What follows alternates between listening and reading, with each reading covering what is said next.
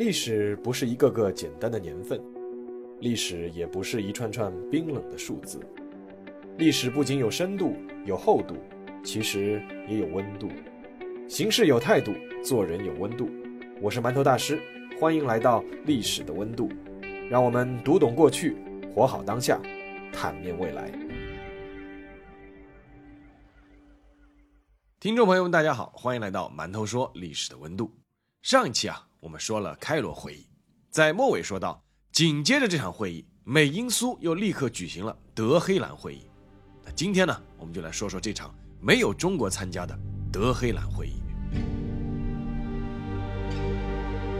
开罗会议结束以后，罗斯福和丘吉尔马不停蹄启程前往德黑兰，蒋介石则启程回国。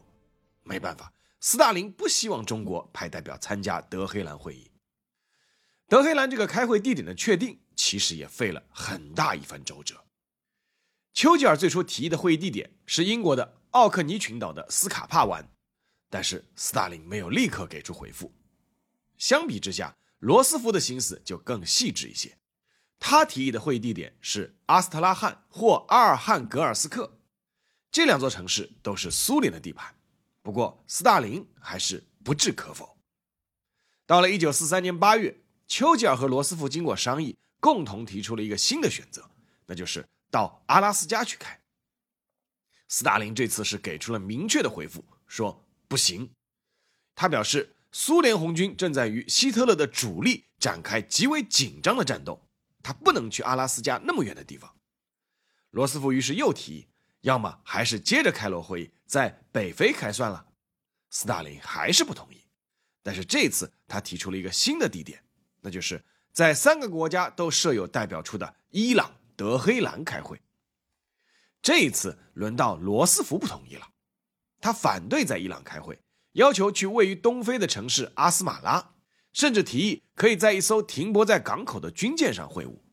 但是斯大林坚持要去伊朗，直到十月底的时候，罗斯福还在要求，请斯大林选择阿斯马拉、安卡拉和巴士拉之中任意一个城市会晤。但是不要去伊朗，啊这个时候，斯大林甩出了底牌，我只去德黑兰，其他地方我就派代表来参加吧。丘吉尔和罗斯福是面面相觑，放弃抵抗，那就德黑兰吧。从这次会议地点的选择过程就可以看出，当时三个国家谁说话的底气比较硬。一九四三年十一月二十八日。德黑兰会议正式开始。当天下午三点，斯大林穿着苏联大元帅服，专程前来拜访罗斯福。做出这个举动，倒未必全是因为斯大林要显得多么谦卑，而是因为罗斯福得过小儿麻痹症，由于日夜操劳，已经只能坐在轮椅上行动。这是两国元首的第一次见面，两人寒暄，互相表示很早就想见到您了。下午四点。第一次会议正式开始，罗斯福是主持人。他在致辞中表示，俄国人、英国人和美国人第一次作为家庭的成员相聚一堂。我们所抱的唯一目标是赢得战争的胜利，希望大家自由讨论，畅所欲言。丘吉尔也表示，这次会议也许象征着人类有史以来整个世界力量空前的大聚会。人类的幸福以及命运已经完全掌握在我们手中，而斯大林附和，美英苏三大国的友谊是非常重要的，希望大家很好的利用这个机会。在第一次会议结束、第二次会议开始之前，丘吉尔向斯大林转赠了一把宝剑，那是他奉英国国王乔治六世之命赠予斯大林的，为的是向苏联军民在斯大林格勒保卫战中的光荣战斗。表示敬意。斯大林非常给英国面子，他将宝剑举到唇边，并亲吻剑鞘，随后把宝剑交给身边的弗洛西洛夫元帅，再由弗洛西洛夫元帅交给苏联的仪仗队，一路护送出去。整个德黑兰会议似乎将在这种友好信任的气氛中进行下去，但事实上，所有的相互点赞行为只会发生在。探讨实质问题之前，德黑兰会议的第一个议题就让三巨头争论了起来。本次会议的主题是讨论如何尽快打败三个国家面临的共同敌人——纳粹德国。对于斯大林来说，他希望美国能够尽早实施“霸王行动”，就是在法国南部登陆，开辟欧洲第二战场，这样就能够大大减轻苏联红军在苏德战场上的压力。对于斯大林的这一诉求，罗斯福是完全同意，但是丘吉尔持不同意见。其实，早在1941年，正在遭受德国猛烈打击的斯大林就提出过希望英国开辟欧洲的第二战场，但是遭到了丘吉尔的拒绝。直到罗斯福后来也希望开辟第二战场，丘吉尔才认真起来。但是，丘吉尔抛出的却是巴尔干方案。这个方案是由地中海从意大利南部登陆，在巴尔干半岛对德国发起进攻。丘吉尔的目的很明显，那就是。苏联红军现在是由东往西在反攻，一旦打到德国，那么所经的东欧诸国将全部落入苏联的势力范围，而那些本来是大英帝国的势力所在。如果盟军从巴尔干半岛切入，就可以把苏联红军阻隔在外。三国刚刚开始商量联合反攻，内部阵营就已经有人打起了小九九。斯大林是强烈反对这个方案，他的理由也正当。因为巴尔干半岛山区众多，一旦登陆，很快会和轴心国部队陷入拉锯战。且巴尔干远离德国心脏地区，不如从法国南部地区登陆，直切德国要害，这样才能达到让希特勒崩盘的目的。罗斯福是同意斯大林的意见，美国的首要诉求是尽快结束这场人类浩劫。如果在巴尔干半岛登陆，对希特勒而言不痛不痒。根本无助于战局向对盟国有利的方向发展，而美国其实也不愿意看到英国的势力再次染指巴尔干半岛。对于丘吉尔的用意，罗斯福心知肚明。他说：“每当首相为穿越巴尔干攻入欧洲的战略辩护时，房间里每个人都非常清楚他的真实意图。大家都明白，他是想切入中欧，使苏联红军不能进入奥地利和罗马尼亚。”如果有可能，甚至不让红军进入匈牙利。尽管美苏两国首脑都反对巴尔干方案，但是丘吉尔还是努力在为早已失去相应实力的大英帝国做最后的挣扎。他迟迟不肯确定霸王行动的最终实施日期。斯大林此时表现出了强硬的态度，他表示必须立刻确定登陆时间，并且确定负责的指挥官。他承诺，一旦登陆战役发动，苏联红军将立刻在东线发动进攻配合。而罗斯福也坚持必须放弃所谓的巴尔干方案。看到两位盟友的态度如此坚决，丘吉尔最终只能放弃自己的主张。最终，从法国南部登陆的计划被敲定。虽然因为英国的阻挠等各种原因，此计划被推迟，但是在一九四四年六月六日。盟军还是从法国北部发动了人类历史上迄今为止最大规模的登陆行动——诺曼底登陆。登陆问题争论完了，接下来要争领土问题。领土问题其实主要集中在一个国家，那就是波兰。一九三九年九月，在纳粹德国闪击波兰的同时，苏联也从另一边发起了对波兰的进攻。基本上是夺取了1795年俄普奥三国第三次瓜分波兰时沙俄政府获取的版图，还附加了东加里西亚和立陶宛的大部分地区。罗斯福和丘吉尔在德黑兰会议上的意见就是：对不起，那是你们的非正当所得，请吐出来。而斯大林摇摇头说：“我就不。”按照罗斯福和丘吉尔的想法，在1939年9月之后的波兰领土的变更都是不可接受的。但斯大林的坚持是，一九四一年六月德国入侵苏联之前的苏联领土，他不会吐出一个平方米。在这场争论中，态度坚决的是罗斯福，立场动摇的倒是丘吉尔。丘吉尔思考的出发点还是基于苏联红军的进攻路线。既然苏联人已经打出了国境线，向西挺进势如破竹，那么占领波兰全境其实是早晚的事。让苏联人把到手的东西让出来是难上加难，倒不如趁他们还没有把波兰都吞下去，先给他们划一道分水岭。所以，丘吉尔提议，波兰的东部边界向西移动到寇松线，这条线就是基本承认了1939年苏联进攻波兰时获得的领土。然后呢，再从德国那里挖一块补偿给波兰。不管这个交易是否公平，波兰当时根本就不在场。斯大林当然是同意这个方案，反正挖的是德国的领土。那么关键还是要看罗斯福。罗斯福考虑再三，决定同意这个方案，但是只提出一个条件：在美国大选前不能泄露这个消息。一旦泄露，在美国的六七百万美籍波兰人就肯定不会再投票给他了。于是，关于波兰领土的处置，就在波兰人完全没有参与的情况下被愉快的决定了。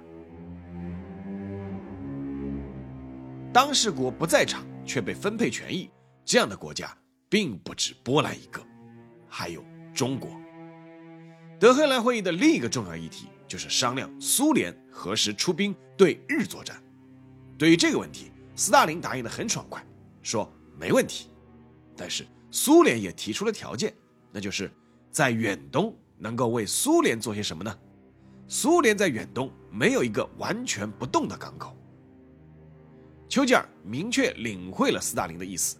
苏联想要中国的大连港，对于中国的利益，丘吉尔基本上是视若无睹的，所以他立刻表示赞成。他说：“将来应该在世界上一切海域看到俄国的舰队和商船队。”而对此有点担心的倒是斯大林。斯大林说：“我不认为中国人会喜欢这样的计划。”而丘吉尔这次倒是立场坚定，他说：“重要的是俄国的合理要求要得到满足。”应当使战后管理世界的国家和战后受托指导世界的国家得到满足，使他们没有领土和别的野心。那么罗斯福的意见呢？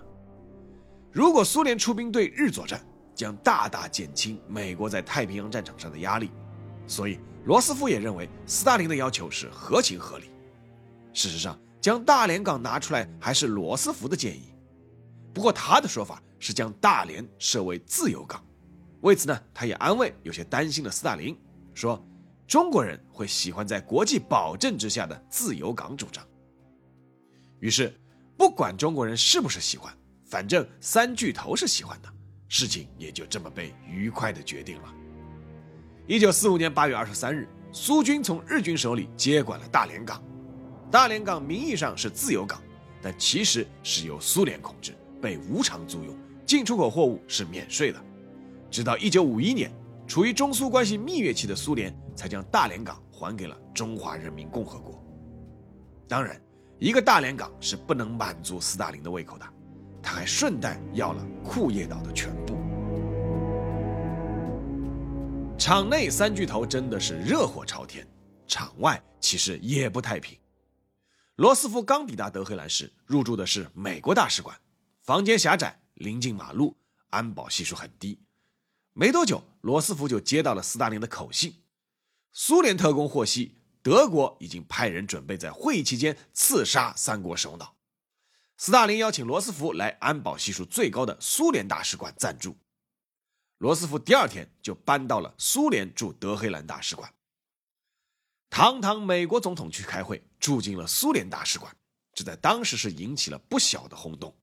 有美国记者当场就提问：“总统先生。”这件事听上去像斯大林和苏联国家安全部门劫持了您，而流言也开始疯传，根本就没有什么刺杀威胁。斯大林是想借此恐吓罗斯福住进苏联大使馆，达到把他和丘吉尔隔离的目的。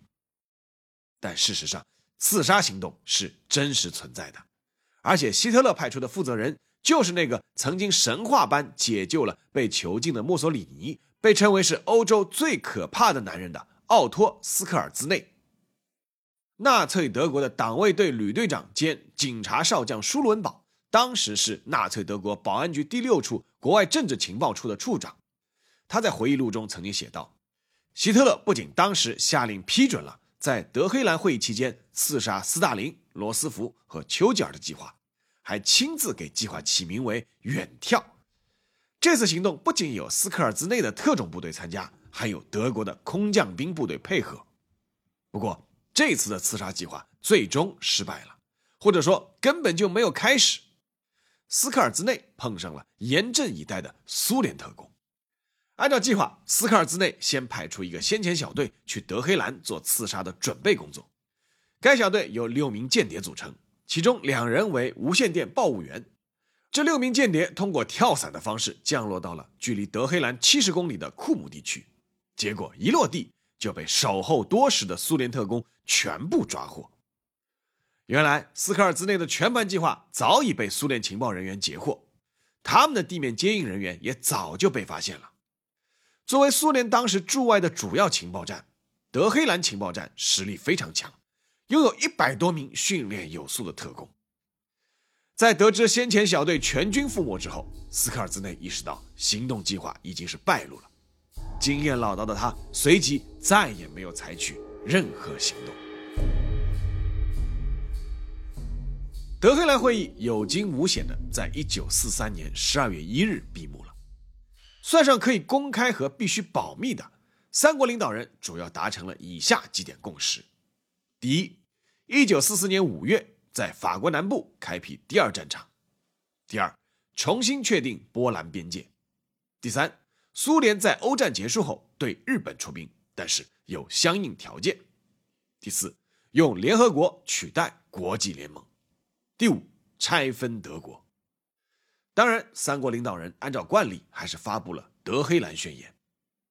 三国领导人发布的声明中专门提到了一点，那就是力求所有大小国家的合作，全心全意抱着消除暴政和奴役、迫害和压制的真诚。那至于这句话后来能否完全做到，这可能就不是他们关心的问题了。好了。下面进入馒头说时间。必须要承认的一点是啊，德黑兰会议还是一场有意义的会议。尽管三国首脑在台上有一些意见分歧，在台下也有些掰手腕的动作，但总的来说，这是二战中反法西斯同盟三强第一次抛开不同的意识形态坐到一起，为一个共同的目标奋斗。当然，也真是到了火烧眉毛的时候了，他们才不得不抱团。在德国人掀桌之前，苏联曾多次低声下气的希望和英国、法国签订攻守同盟，但是英国和法国都翘着二郎腿，喝着茶，嗑着瓜子，用各种理由拒绝了斯大林的提议，最终相当程度上逼着苏联转身去和德国签订了互不侵犯条约。结果，法国被德国打得跪着叫爸爸，英国被打得连声叫美哥，你去哪儿了？当然了。苏联也有大架子的时候，在太平洋和日本血拼的时候，美国人也陪着笑脸求苏联快点出兵，但是斯大林总是不紧不慢，遮遮掩掩。等到美国完全包围日本本土，在广岛把原子弹一扔，一百五十万苏联红军立刻一个鲤鱼打挺就扑向了中国东北，满脸写着“对不起，我们来晚了”。那再看美国人，他们不打小算盘吗？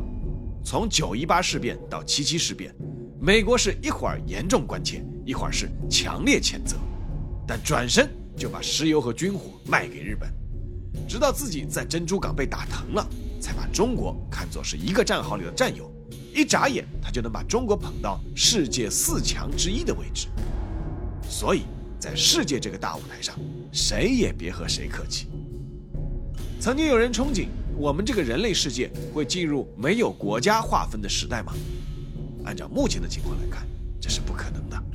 但是不是永远也不会发生呢？我觉得倒还是有可能的。比如，当外星人来进攻的时候呢？好了，这期节目就到这里，让我们下期再见。